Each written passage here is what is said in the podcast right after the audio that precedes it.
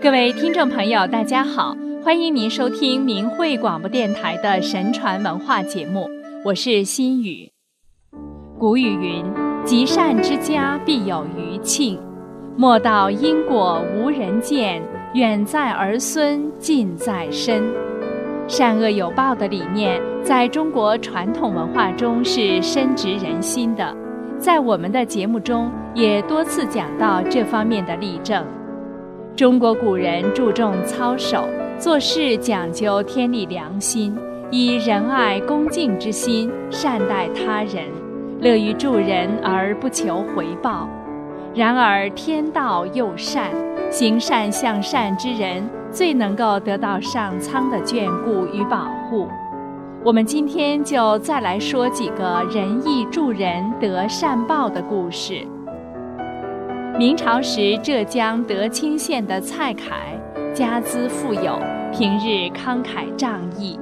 一次，他自愿当差解运粮食运往京城，船行至运河途中，突然听到有哭声从林州传出。于是逐一找寻，却是一位商人。蔡凯忙上前询问缘故。那人道：“小弟房之孝，住山西上谷县，运煤往京师贩卖。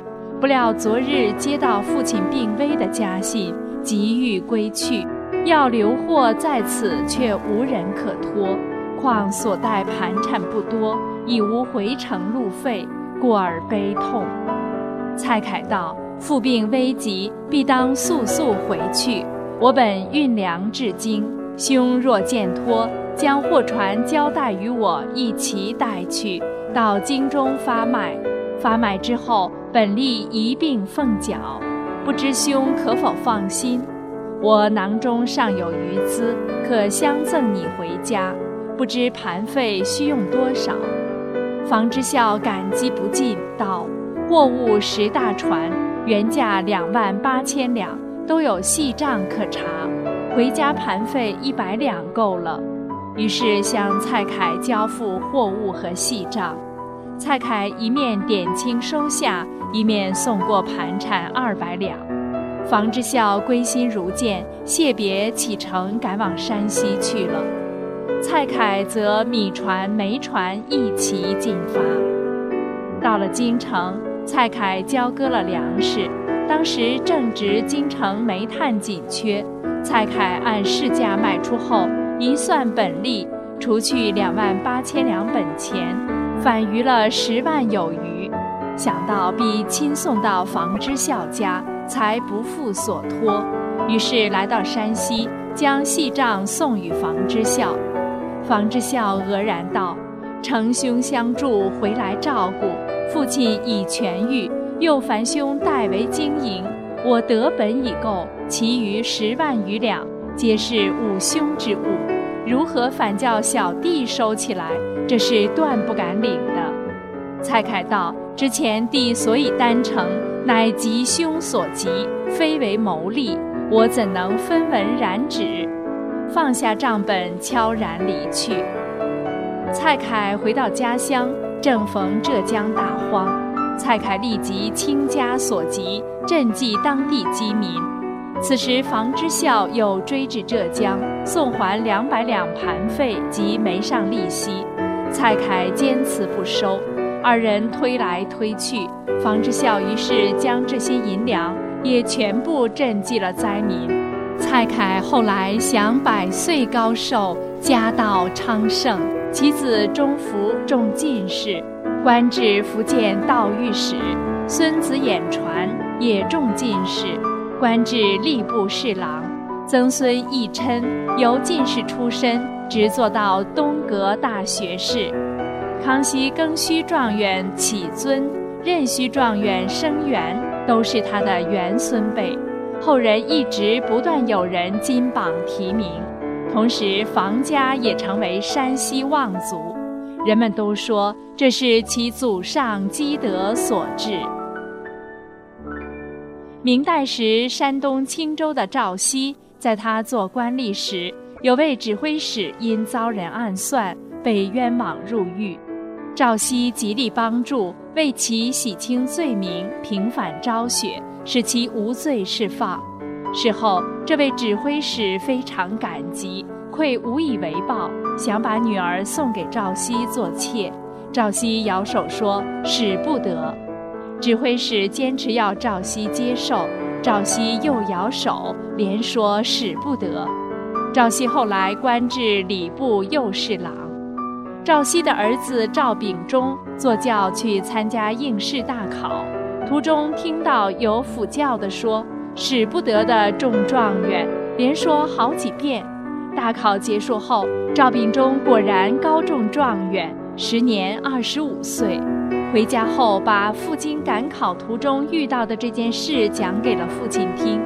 赵熙感慨地说：“这是我二十年前的事情，从来都不曾告诉别人，不知是哪位神明却告诉了你。”赵秉忠后官至礼部尚书。父子二人行事皆从天理良心而来，被后人传为佳话。再说一个清代的故事：有一次杭州城遭大火，火势凶猛，几天几夜不息，烧了上千家的房屋。官员们都出动了，率众去救火。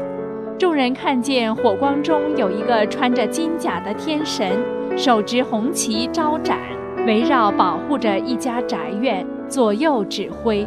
大火一逼近这里，便立刻被驳回。